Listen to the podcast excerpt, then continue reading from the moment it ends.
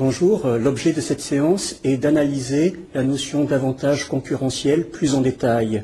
En fait, c'est un terme qui est très souvent revenu dans le discours depuis le début. Hein. donc je pense que tout d'abord, il faut revenir à la démarche stratégique et essayer de comprendre la logique de raisonnement. Dans la partie 2, nous avons en fait analysé le potentiel de profit et donc l'attrait de certaines activités et nous avons vu comment les facteurs structurels peuvent rendre un secteur plus engageant qu'un autre. Mais cette analyse, elle reste globale tout simplement parce qu'elle se réfère à toutes les entreprises d'un même secteur. Et ce n'est pas parce qu'un secteur est attrayant hein, que tous les concurrents pourront obtenir hein, des profits équivalents. C'est-à-dire que dans chaque secteur, il y a des entreprises qui s'en sortent mieux que les autres. Dans un secteur alléchant, il y a toujours certaines entreprises qui perdent de l'argent. Et dans les secteurs plus difficiles, il y a toujours des entreprises qui gagnent bien. Hein. donc les caractéristiques structurelles vont rendre possible l'obtention de profits, mais elles ne l'assurent pas. Par exemple, une entreprise qui est engagée dans le secteur attrayant des boissons peut ne pas être capable d'exploiter les possibilités donc de différenciation offertes par l'activité et peut simplement produire une boisson que les consommateurs seront incapables de différencier. Et le diagnostic de la position concurrentielle nous a justement permis de comprendre la position actuelle de l'entreprise par rapport à ses concurrents. Hein, ça a fait l'objet d'une séance. Euh, donc euh, le diagnostic de la position euh, concurrentielle permet ainsi de dire si l'entreprise a réussi à exploiter les caractéristiques structurelles pour en tirer avantage et à développer donc des avantages compétitifs. Donc nous avons vu si elle disposait d'atouts ou d'handicaps par rapport à la concurrence. Et si la position stratégique est faible, ça peut signifier que les opportunités structurelles de faire du business étaient là, mais l'entreprise ne les a pas vues et, ou bien si elle les a vues, elle n'a pas su les exploiter pour en tirer avantage.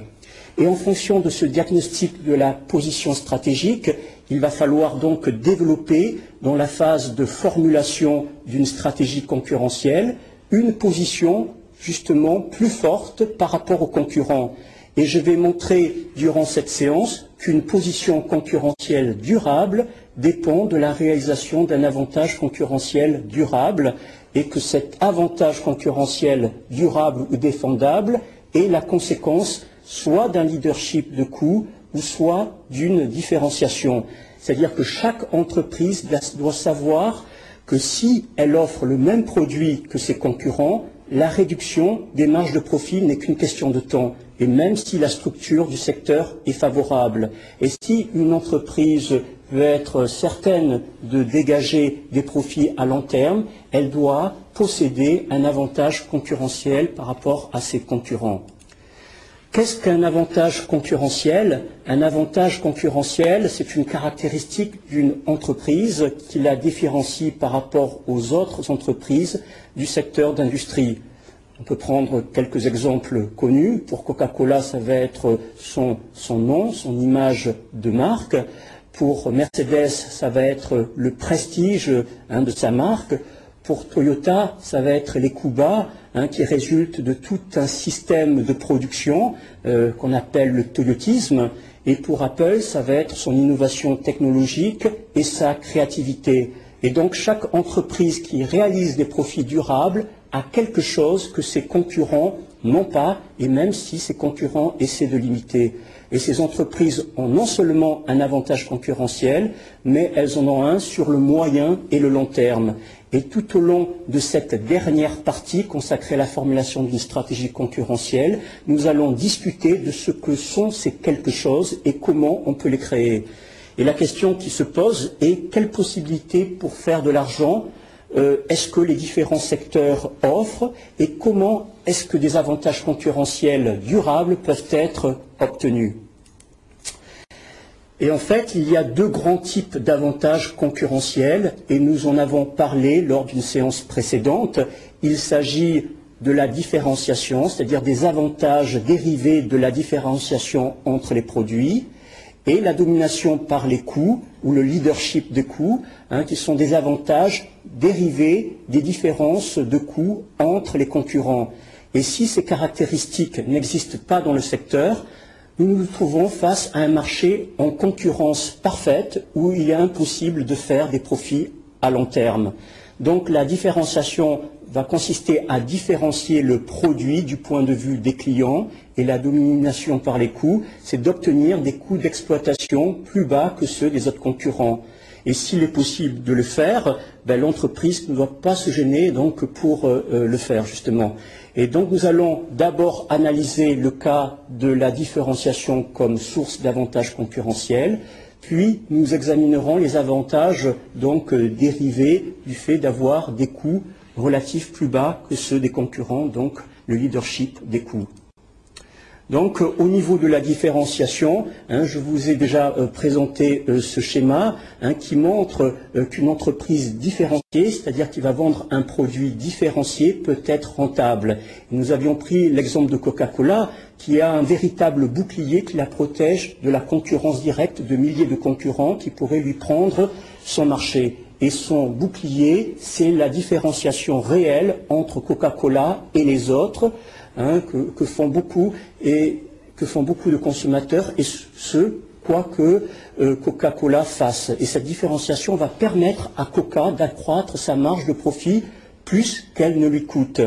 C'est-à-dire qu'on a vu la dernière fois que si la prime de différenciation est de 20%, par exemple, l'entreprise différenciée peut faire payer 20% plus cher hein, donc les clients. Et on a montré qu'elle a plutôt intérêt à pratiquer un prix de 50 plutôt que de 60, ce qui peut dissuader les nouveaux concurrents de venir, puisque eh ben, si ces concurrents, puisqu'à un prix de 50, les concurrents devront pratiquer un prix de vente de 40 en raison de la prime de différenciation de 20%, et à ce moment-là, leur marge de profit ben, serait euh, nulle. Et maintenant, il s'agit de comprendre comment une stratégie de différenciation va permettre de faire des profits, hein, puisque c'est un peu le but, alors que le potentiel de profit du secteur est faible. En, d'autres termes, comment une stratégie euh, de différenciation va nous permettre de nous protéger contre les forces de la concurrence, les cinq forces de la concurrence. Hein, donc reprenons chacune de ces forces euh, une à une. Rivalité entre les firmes concurrentes. Donc la fidélité à la marque va permettre de surmonter en partie la concurrence sur les prix. Au niveau de la menace des, nouveaux, entrants, euh, cette stratégie de différenciation va permettre de parer euh, l'entreprise à cette menace car les nouveaux produits doivent surpasser ceux qui ont fait leurs preuves ou être comparables en termes de performance, mais à un prix plus faible. Au niveau de la menace des produits de substitution, euh, l'entreprise qui sera différenciée sera bien positionnée par rapport aux substituts, car la fidélité à la marque tend à réduire toute tentative de nouveaux produits et changement de marque.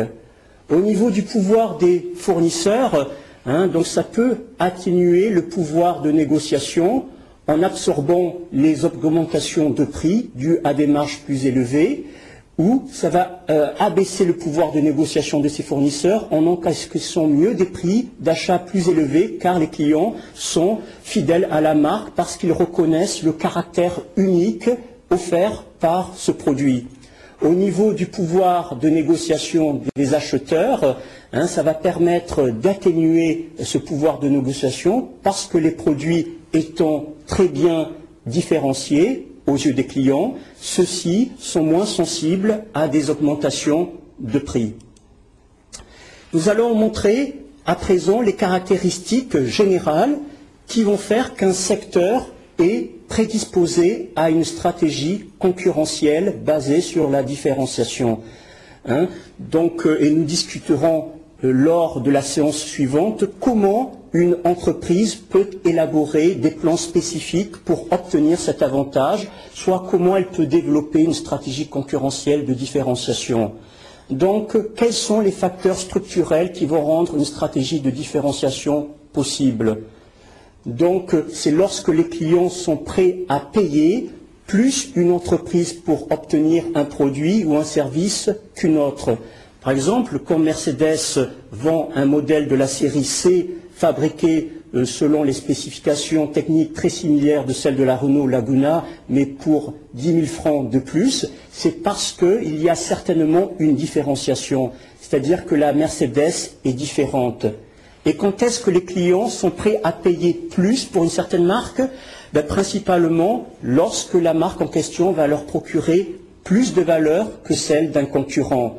Donc le premier facteur, ça va être l'importance de la qualité du produit pour les consommateurs. C'est-à-dire que l'acheteur veut une certaine qualité parce que la performance est importante pour lui. Et la complexité ou la nouveauté du produit peuvent être euh, telles euh, que dans l'incertitude, l'acheteur cherche une garantie de qualité. Hein, et ce n'est pas le cas lorsque l'on achète de l'essence qui est pratiquement la même, quelle que soit la marque. Une voiture, par contre, elle va posséder des composants techniques qui varient selon le fabricant euh, du modèle. Donc il y a des différences alors que l'essence est toujours la même ou très similaire.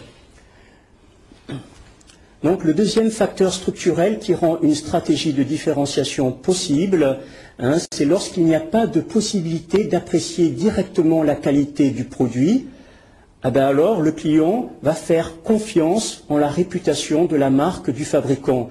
Donc le processus de différenciation peut se renforcer lorsque l'acheteur ne peut pas apprécier la qualité du produit directement. Et pour garder le même exemple, il n'est pas facile d'apprécier les différences réelles de qualité pour des voitures a priori, à moins que l'acheteur ne soit un expert, il ne pourra pas estimer, par exemple, la durée de vie d'une voiture ou dire si elle fonctionne mieux qu'une autre. Et dans ce cas, l'acheteur n'a pas d'autre alternative que de se référer au prestige d'une marque autrement dit à la réputation de la voiture en matière de qualité.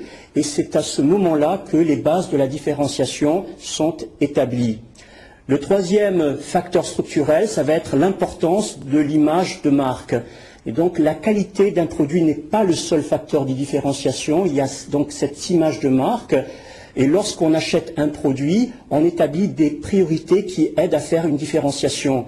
Euh, par exemple, dans le cas des produits de mode, l'acheteur est prêt à payer pour un nom spécifique parce qu'il va considérer ce nom comme une partie intégrante du produit et donc cela va créer une différenciation entre les acheteurs, ce qui est précisément recherché et ça va empêcher aussi euh, ces clients de ne pas tous être habillés de la même façon.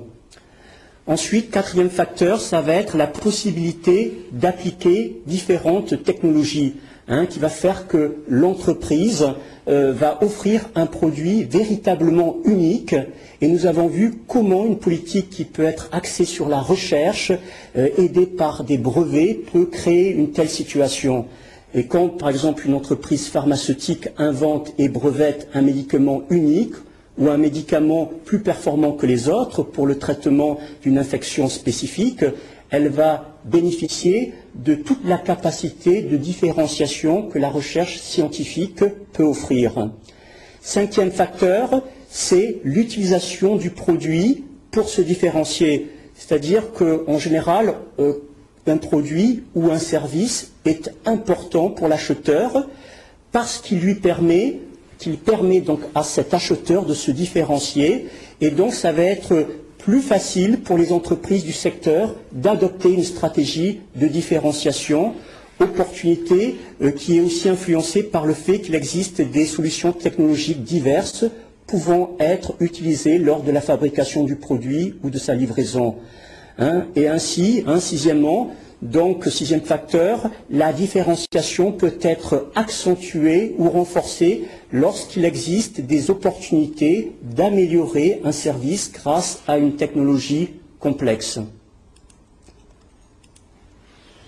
Passons maintenant donc euh, aux avantages de coûts et parlons de l'avantage concurrentiel de leadership des coûts.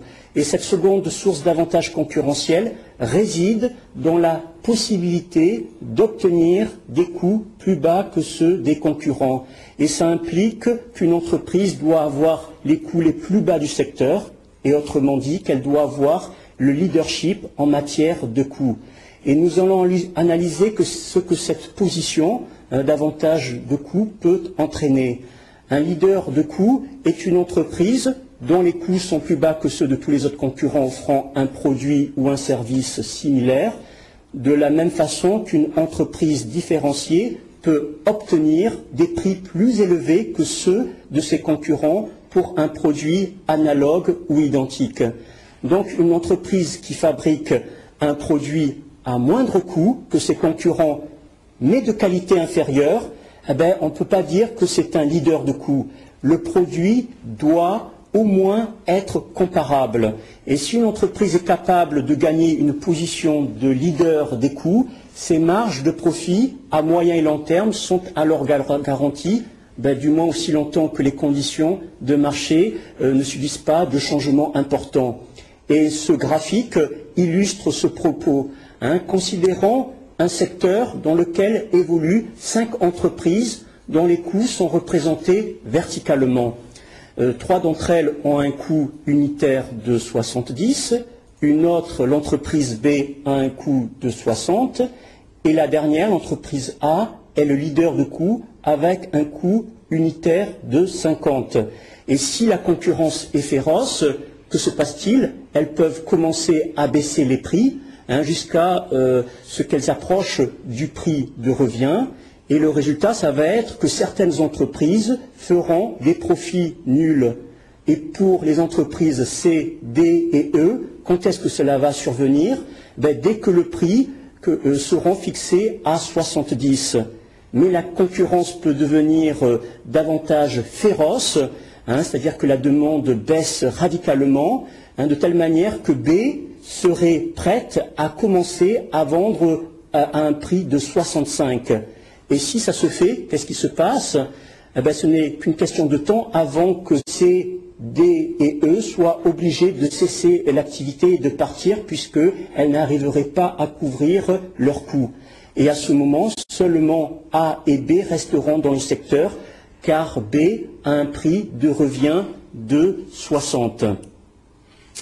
Et donc, il est impossible que les prix descendent en dessous de 60 à long terme parce que B devrait se retirer et que A serait en situation de monopole et pourrait fixer n'importe quel prix à son convenance. Et donc, en général, hein, comme vous le voyez, les profits minimaux d'un leader en coût sont égaux à la différence entre son prix de revient ou son coût de revient et celui du concurrent principal parce qu'il est impossible que les prix soient inférieurs au prix de revient du concurrent principal à long terme. Hein, donc la stratégie de leadership de coût, quand elle va être applicable, va placer l'entreprise dans une position qui est extrêmement solide. Et si un concurrent veut essayer de prendre des parts de marché, le leader n'aura qu'à baisser un peu ses prix.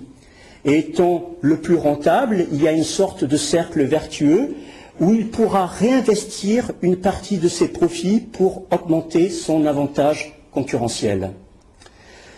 De la même manière que pour la stratégie de différenciation, nous allons voir maintenant dans quelle mesure une stratégie de leadership des coûts va permettre de faire des profits alors que le potentiel de profit du secteur est faible hein, et que le secteur est difficile Hein, et donc comment se protéger par rapport à la menace des cinq forces concurrentielles. Donc commençons par la rivalité entre les firmes concurrentes. Hein, on peut dire que les concurrents vont éviter hein, plutôt les guerres de prix avec les leaders de coûts et ça va entraîner des profits euh, euh, plus euh, élevés dans, dans, le secteur. Tout simplement parce que s'ils s'engagent dans une guerre des prix, je vous ai dit que le leader des coûts est susceptible de baisser Hein, donc ces prix, éjectant donc certains du marché. Au niveau de la menace des nouveaux entrants, euh, cette euh, stratégie hein, peut élever des barrières à l'entrée, puisqu'il y aura la nécessité pour les entrants d'avoir des économies d'échelle pour être compétitifs en coût. Et ensuite, euh, hein, je vous ai dit que descendre, avoir une bonne position sur la courbe d'apprentissage, la courbe des coûts, hein, prend énormément de temps et dépend des effets euh, d'expérience. Et ça, ça constitue une énorme barrière à l'entrée. Au niveau de la menace des produits de substitution, hein, l'entreprise leader des coûts va être bien positionnée par rapport euh, aux substituts pour acheter éventuellement les brevets qui sont développés par les entreprises qui développent ces produits substituts ou baisser les prix pour maintenir la proposition de valeur, pour, euh, proposer une offre de valeur très attractive encore. Au niveau du pouvoir de négociation des fournisseurs, ça peut atténuer le pouvoir de négociation. Hein, donc des fournisseurs comment c'est-à-dire que les avantages de coût vont permettre de mieux absorber les augmentations de prix de la part des fournisseurs. De plus, on a plus de chances d'accroître les volumes d'achat et donc on va réduire les possibilités de pouvoir des fournisseurs, euh, étant donné qu'on va être un client de plus en plus important du fait de nos achats en grande quantité.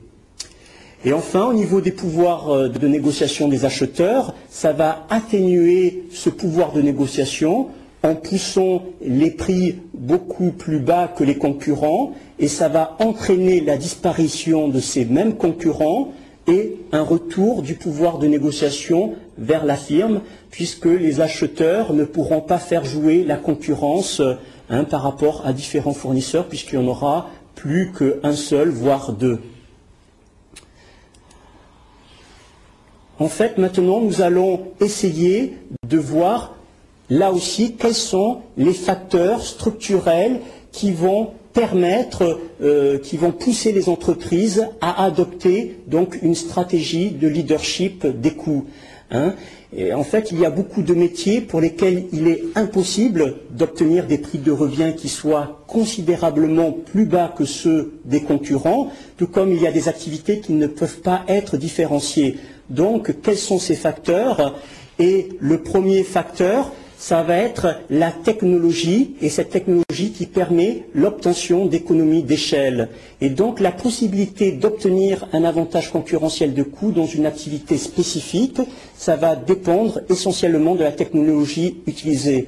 Les raisons pour lesquelles les voitures sont assemblées dans des usines conçues pour produire un minimum de 300 000 unités par an, ça ne va pas tenir euh, à la simple fantaisie des concurrents du secteur, mais sont bien le résultat de la technologie de la ligne de production, et tout ça en vue d'obtenir des économies d'échelle. Et ces économies d'échelle vont permettre d'obtenir des coûts plus bas et d'avoir également la taille critique ou la TME, la taille minimale d'efficience.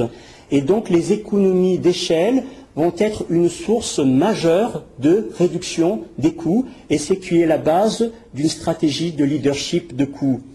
Hein. et donc, si vous voulez, il faut que, que cette taille critique soit suffisamment importante par rapport au marché global. Et comme on l'a vu précédemment, ça signifie que dans ce, cette affaire, dans ce secteur d'industrie, ça ne tolère que très peu de compétiteurs.